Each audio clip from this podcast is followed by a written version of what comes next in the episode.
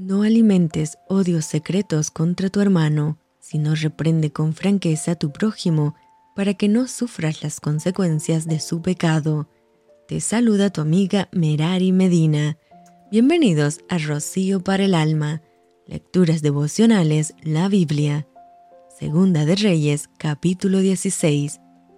En el año 17 de Peca, hijo de Remalías, comenzó a reinar Acaz, hijo de Jotán, rey de Judá, cuando comenzó a reinar Acaz, era de 20 años, y reinó en Jerusalén 16 años, y no hizo lo recto ante los ojos de Jehová su Dios, como David su padre. Antes anduvo en el camino de los reyes de Israel, y aún hizo pasar por fuego a su hijo, según las prácticas abominables de las naciones que Jehová echó delante de los hijos de Israel. Asimismo, sacrificó y quemó incienso en los lugares altos y sobre los collados y debajo de todo árbol frondoso. Entonces Resín, rey de Siria, y Peca, hijo de Remalías, rey de Israel, subieron a Jerusalén para hacer guerra y sitiar a Acaz, mas no pudieron tomarla. En aquel tiempo, el rey de Edom recobró Elad para Edom y echó de Elad a los hombres de Judá, y los de Edom vinieron a Elad y habitaron allí hasta hoy.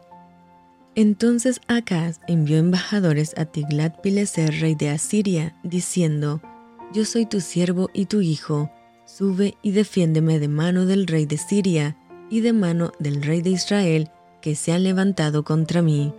Y tomando Acaz la plata y el oro que se halló en la casa de Jehová y en los tesoros de la casa real, envió al rey de Asiria un presente. Y le atendió el rey de Asiria, pues subió el rey de Asiria contra Damasco y la tomó, y llevó cautivos a los moradores a Kir, y mató a Resín. Después fue el rey Acaz a encontrar a Tiglat-Pileser, rey de Asiria, en Damasco, y cuando vio el rey Acaz el altar que estaba en Damasco, envió al sacerdote Urías el diseño y la descripción del altar conforme a toda su hechura. Y el sacerdote Urías edificó el altar conforme a todo lo que el rey Acaz había enviado de Damasco. Así lo hizo el sacerdote Urías, entre tanto que el rey Acaz venía de Damasco. Y luego que el rey vino de Damasco y vio el altar, se acercó el rey a él y ofreció sacrificios en él, y encendió su holocausto y su ofrenda, y derramó sus libaciones, y esparció la sangre de sus sacrificios de paz junto al altar, e hizo acercar el altar de bronce que estaba delante de Jehová en la parte delantera de la casa, entre el altar y el templo de Jehová, y lo puso al lado del altar hacia el norte.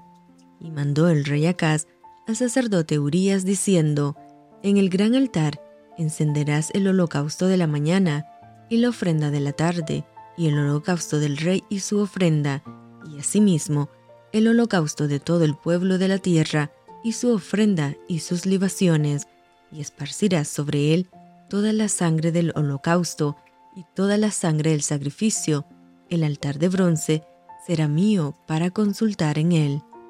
E hizo el sacerdote Urías conforme a todas las cosas que el rey Acaz le mandó, y cortó el rey Acaz los tableros de las basas, y les quitó las fuentes, y quitó también el mar de sobre los bueyes de bronce que estaban debajo de él, y lo puso sobre el suelo de piedra. Asimismo, el pórtico para los días de reposo que habían edificado en la casa, y el pesadizo de afuera, el del rey, los quitó del templo de Jehová por causa del rey de Asiria. Los demás hechos que puso por obra Acaz, ¿no están todos escritos en el libro de las crónicas de los reyes de Judá?